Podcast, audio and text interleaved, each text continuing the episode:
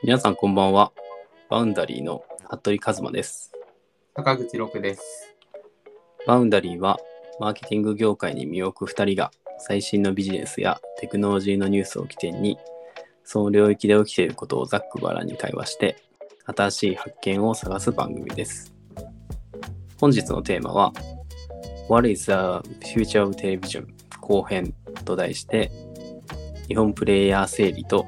テレビの未来を想像してみるについてお話しします。よろしくお願いします。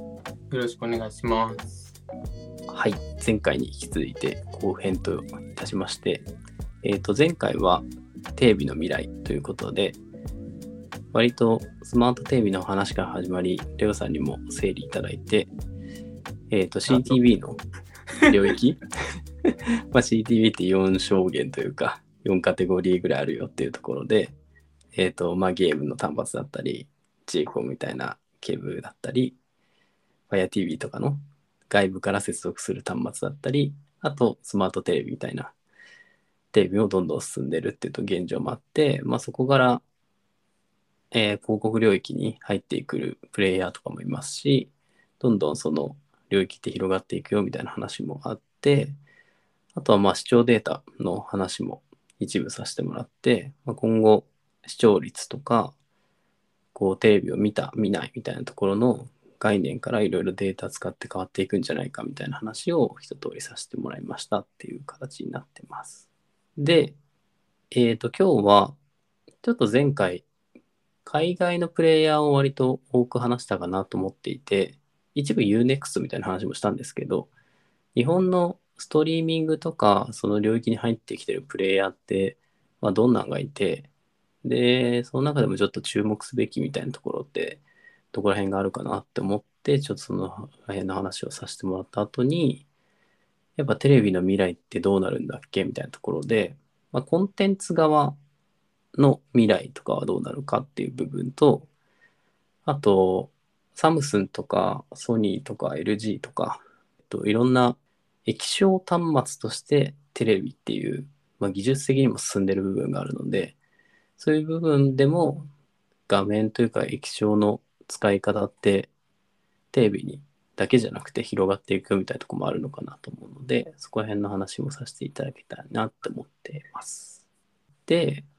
まあ、まず日本のストリーミングプレイヤーみたいなところを僕はバーッと整理してみたんですけど、ロックさんは今、 Notion が見えてるかな？はい。で、一応プレイヤーは結構いますと。まあ、一通りバーって名前挙げてみるとすごいいっぱいいるんですけど、YouTube、Netflix、TVer、 GYAO、Amazon Prime、ABEMA、Hulu、U-NEXT、Disney Plus、 DAZN に FOD、 Paravi、テラサ、 WOWOW オンデマンドに Apple TV Plus、D アニメストアとか DTV、あと、ツタヤプレミアみたいな、ちょっとオフラインと混じったところとか、 Twitch ウォッチャー、レッドブル TV とか、あとニコニコ動画とかも、まあ、一部入るかなと思うんですけど、結構こういうプレイヤーがいて、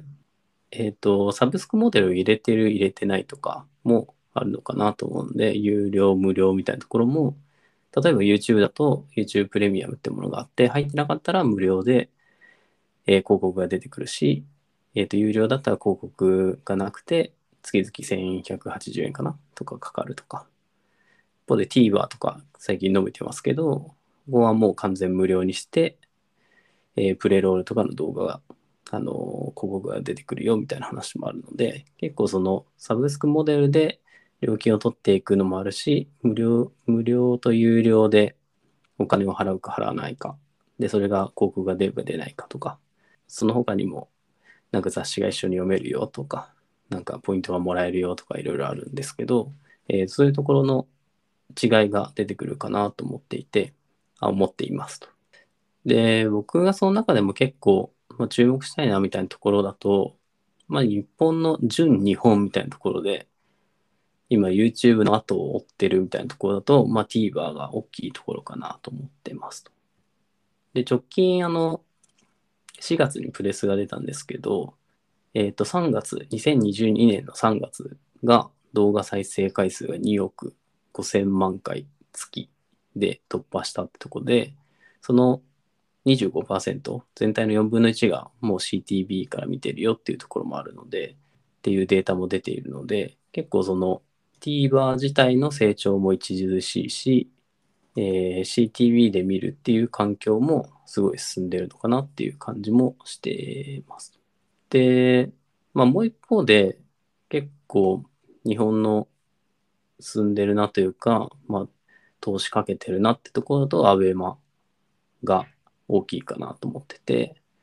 まあアベマも一部無料、基本無料でプレミア会員とかで有料になると1026円税込みで月かかるんですけど、新作のライブチケットがもらえるとか、なんか、アベマコインっていうのがあって、そこの応援スタンプ用の何かもらえるとか、まあ、一部買わないといけない部分もあるんですけど、そういうのができるようになるよとかもあるんですけど、この間、サイバーエージェントさん自体が2022年9月期の第2四半期決算発表をしたんですけど、えっ、と、そこで出ている数字みたいなところでもうすごい全体的にも成長してるなっていうところがあって、まあ、事業としてはメディア事業と広告事業とゲーム事業というのがあって、そのメディア事業のアベマの投資っていうのが結構サイバーエージェントの特徴というか藤田さんがすごく推してるところではあって結構その他の事業で売り上げとか粗利を稼ぎつつメディア事業としてアベマにすごい投資する。で本当にもう赤字続きだったんですけど結構回復してきてるなっていうのと売り上げもこの間だと273億円稼いでるみたいなとこもあるので営業損失も減ってきていて、このアベマっていうのの成長、まあ、成功みたいなところが徐々に見えているのかなっていうのもあって、結構この、まず大きいところはその TVer、アベマっていうところが、ま、注目したいなみたいなところはあるんですけど、まあ、六さん的になんかこの2社とか他のプレイヤーとかってなんかどう見てたりしますか？そうですね。T- TVer で言えば、同時配信とかが始まりましたよね。ああ、そうですね。始まりました。プライムタイム帯。TVer で言えば、あの、プライムタイムの時間、夜の7時から11時の時間中心の番組が、まあ、同時配信されるようになったのが、まあ、最近だと、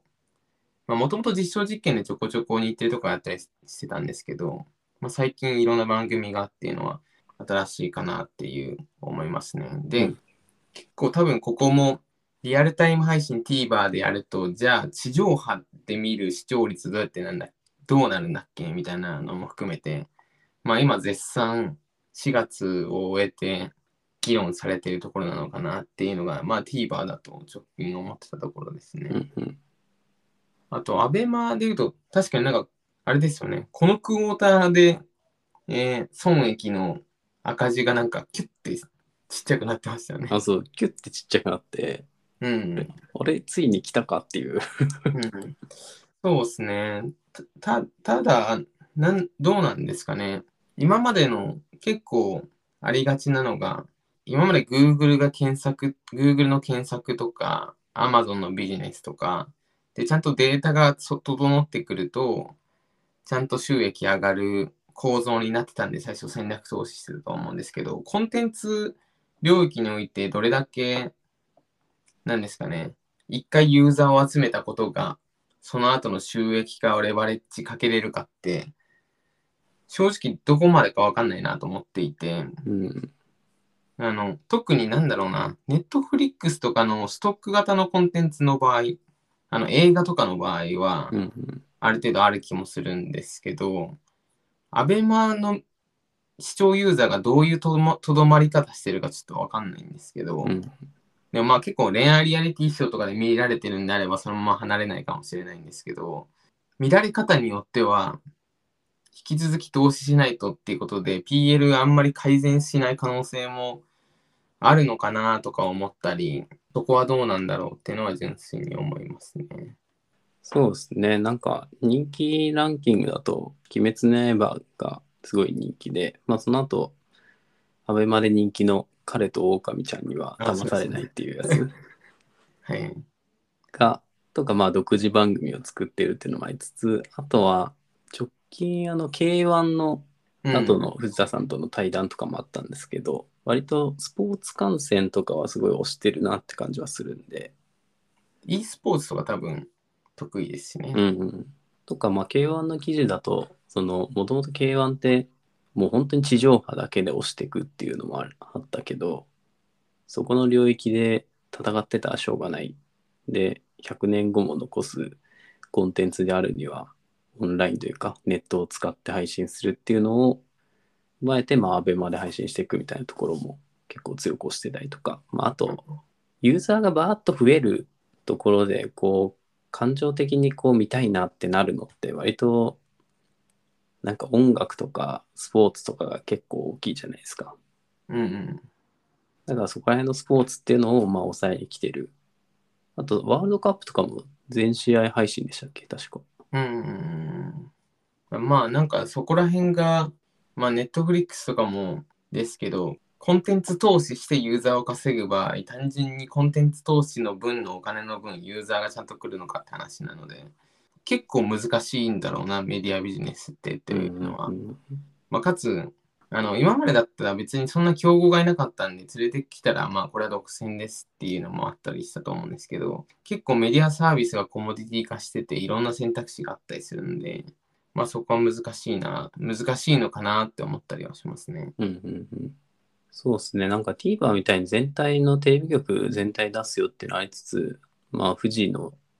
FOD なり TBS テレ東とかのパラビが出たりとか、テレ朝のうん。テレテラサってやつが出たりとかうん、テラサは au ともつながってるのかな？ああ、そうですね、そうですね。とか、まあ DTV がドコモで出すとかもあったりするんで、結構その細分化するのがどこまで生き残れるのかとか難しいなっていうのは思ったところと、あと、まあ、結構、あわかりませんか？なんか、に、日本のプレイヤーって、あの、既存の、えー、なんだろう、この領域にいたプレイヤーが入ってきてるだけっていうのが、すごいこれ見るとやら、思いますね。あの、局が入ってきたとか、通信キャキャリアが入ってきたとか、うんうん、あと、まあ、UNEXT も優先だと思うんで、あそうですね。って考えると、まあ、もともとの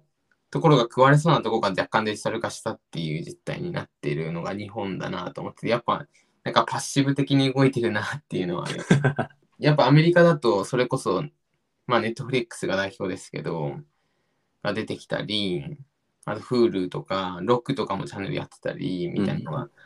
あるのに、なんかここ出てきてないのは、まあ、出てきてないなっていう気がしますね。特に、あの、ユーザー、ジェネレ、UGC のところは、ニコニコ動画とか、ライブチャット系の17ライブとか、うん、もうなんか若干同じような区分かと思って出てきてる気がするんですけど、あの、プロコンテンツっていうクオリティのところは、やっぱりなんか日本は、あの、権益がある気がしまうす。ん、そうですね。まあ、一方で結構独自性、まあ、いいか悪いかは別として、独自性一点のツタヤプレミアムかなと思ってて、うん。あの、ツタヤで、まあ、レンタルを unlimited でレンタルできるよっていうのがあって、で、動画も見放題みたいなサービスがあるんですけど、まあ、そこってもともと日本文化的にはこう、レンタルで借りるっていうのが、ツタヤがすごい流行った部分もあると思うんで、うん。で、未だにこう、DVD 借りに行くっていうお客さんとか、これも家の近くにツタヤあるんですけど、行ってもまだちゃんとレンタルしに行ってる人とか、なんかちゃんと借りられてるなって感じもあるんで、まあ使われてるなって感じもあるんで、なんかその辺特徴的だなって思いつつ、直近ツタヤプレミアムも自分たちのツタヤ TV っていうので動画見放題にしてたんですけど、6月から DTV に変わるらしいんですよ。うんうん。だから結構ここも辛いものあったのかなっていう感じもしてて、うんうんうん。そっちの DTV に流れてったかって感じもするし、まあ、今後その e スポーツとかメタバース的なゲーム関連の話で言うと、まあ、Twitch とかはすごいファンはいるかなと思ってて、ここは今、基本無料もありつつ、あの Amazon プライムで会員であれば、そのサブスクライブが毎月一つチャンネルできるよみたいなところもあったりとかするんで、そこのツイッチの広告もありつつのそういう Amazon とつながって、まあ Amazon が買収したみたいなところありますけど、Amazon の力っていうのも踏まえてなんか進んでる感じも、ここら辺は注目した方がいいかなっていうのも思うんですけど、まあ Twitch の広告って僕もちょっとちゃんと理解できてないんですけど、インストリームなんじゃないですか、ツイッチは、普通に。あ、Twitch ストリームで見てると、その配信者自体が広告を入れるか入れないか、で、どのタイミングに入れるか入れないかっていうのを結構選べるっぽいんですよね。うん。あの、Twitch のヘルプとかにも、クリエイターキャンプっていうところにも書いてあるんですけど、えっ、と、ちゃんと見てる人たちに、あの、広告でちゃんと収益を上げようと思ってますっていうのをちゃんと説明しましょうとか、まあ、冒頭か広告を最後には再生しないようにしようとか、うん。1時間に1分の広告から始めようとか。っていうので、結構その、配信者に委ねながら広告配信していくみたいな形も取ってるのかなって感じもしてて、なんかそこら辺って結構面白い取り組みだなと思ってて、その、クリエイターエコノミーじゃないけど、配信者自体は、やっぱり収益を上げて配信をしていくっていうのもあるので、その中で広告を出して収益を得るっていうのも、なんか見ている側にもちゃんと理解してもらって、配信を流し、あの広告を流していくっていう使い方もあるんだなと思って、なんかその理解のある広告みたいなっていう使い方も結構面白いアプローチだなって思ったりしましたね。うんうん。ツイッチってチッピングもできるんですよね。チッピングというか、あの、投げ銭。ああ、打鍵線もできますね。それが、あの、ビッツっていうポイントを使ってチアするんですよね。うんうんうん。だそれよりいいってことですね。まあ、それで、うんチアしてもらって収益稼ぐっていうパターンと、まあ、もう一個その広告をちゃんと流しますっていうのを見てる人にも言うっていうパターンみたいのがあるっぽいですけど。うん。両方やるっていうことですね。いや、なんか最近、完全にプライベートな話なんですけど、粗品の YouTube チャンネルをたまに見るんですけど、ゲーム実況の。うんあれがツイッチかわかんないですけど、めちゃめちゃ粗品が投げ銭もらいまくってる YouTube 動画がよく流れてきた。まあ、そこでちゃんと稼ぐっていうのも大事ですからね。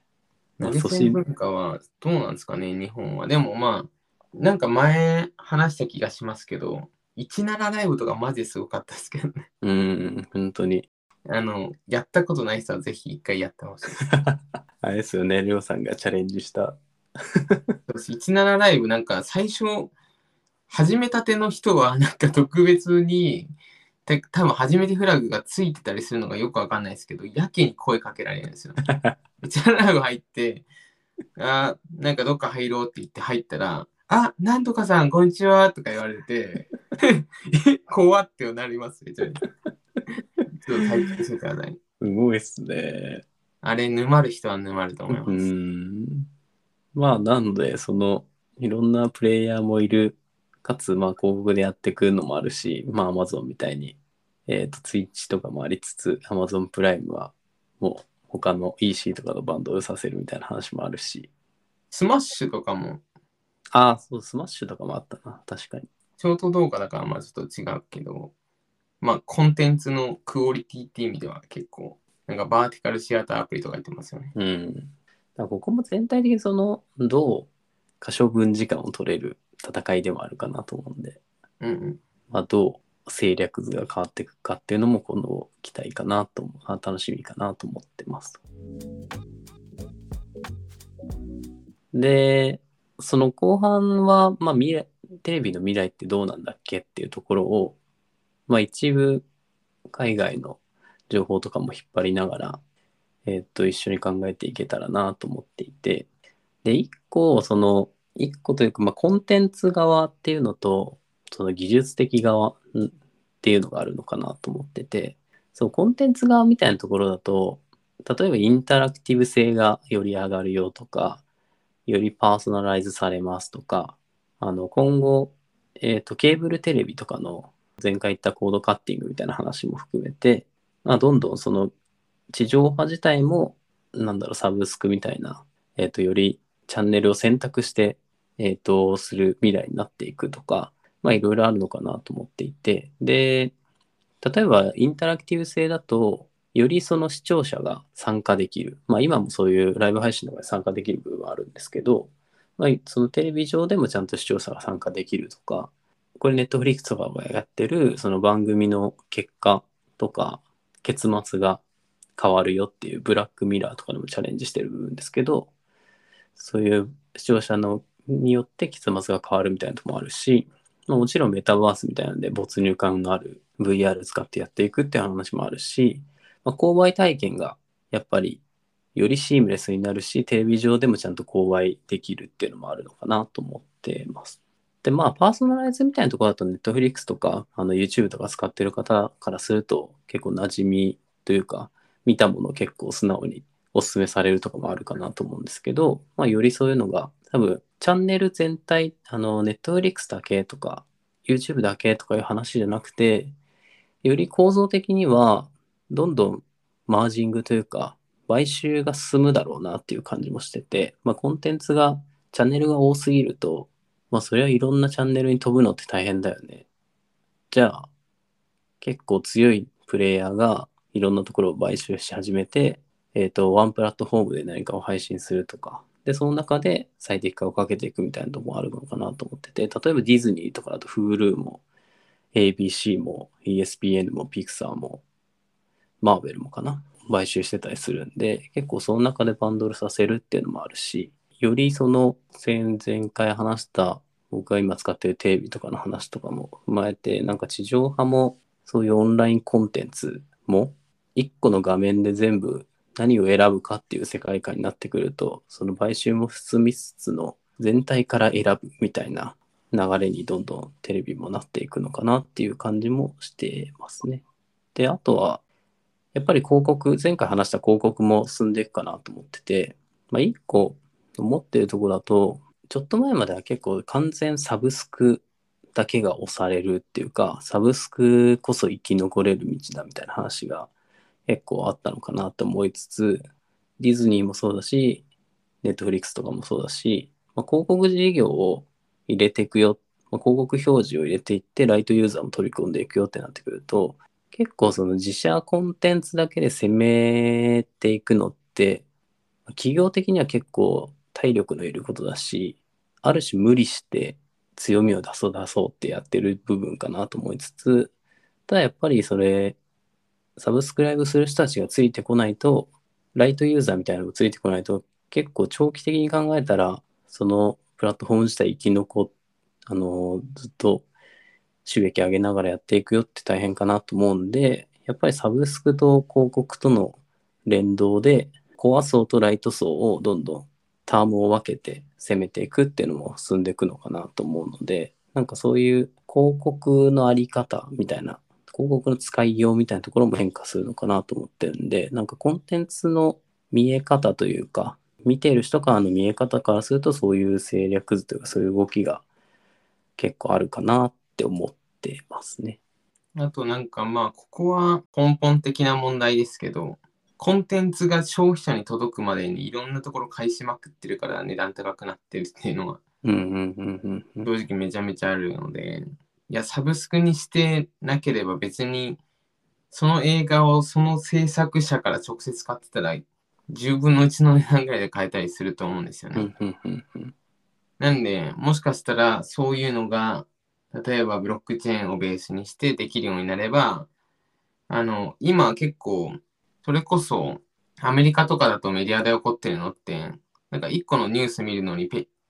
ページでお金払ったりするじゃないですか。で、結構デジタルで支払いみたいなものが、マイクロペイメントが馴染んでくると、なんかペーパービュー、多分アベマやってると思いますけど。ああ、やってますね。そうですね。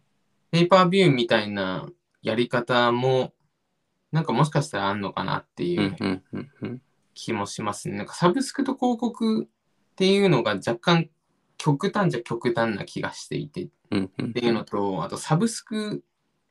みんな登録しすぎて今精査に走ってる時期でもある気がするので、っていう時にでもかといって、なんか何個かにサブスク絞るって結構難しいじゃないですか。うん。いや、なんだかんだ見るしな、みたいになる。そうそうそうそうそう。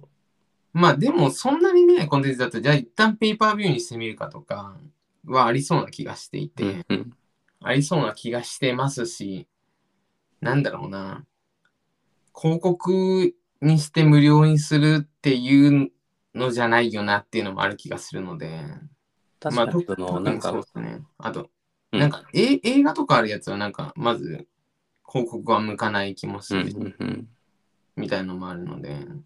ていう気はしますね。確かにその制作者側の個人、クリエイター側のフォーカスで言うと、確かにそのペーパービューとかのやり方とかで、なんだ、都度書きみたいな状態とかが、一個一個のクリエイターを守るっていう面ではすごい将来性というか、なんかサステナブルではありますよね。で、なんか一方で、そのテレビっていうのって、まあコンテンツ何見るかっていうのもありつつ、どう表示させてるかっていうところの技術サイドもあるのかなと思ってて、直近ソニーとかサムスン、LG とかでも、その LED を、そのディスプレイをどう進化させていくかっていうのも結構進んでいて、で、もともと液晶テレビっていうところが、まあ、バックライトが均等に走ってて、じゃあ赤出すか青出すかとかのえっ、と、ガラスを通して色を表示させてるみたいなとこもありつつ、直近はその、今、家電屋さんとか行くと結構高いかなと思うんですけど、有機 LE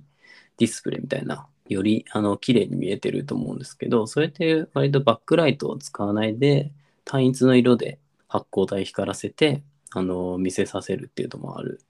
のかなと思ってて、まあ、そこの、その有機 EL の、まあ、進んだところだと OELD って言われる、オーガニックエレクトロルミネシン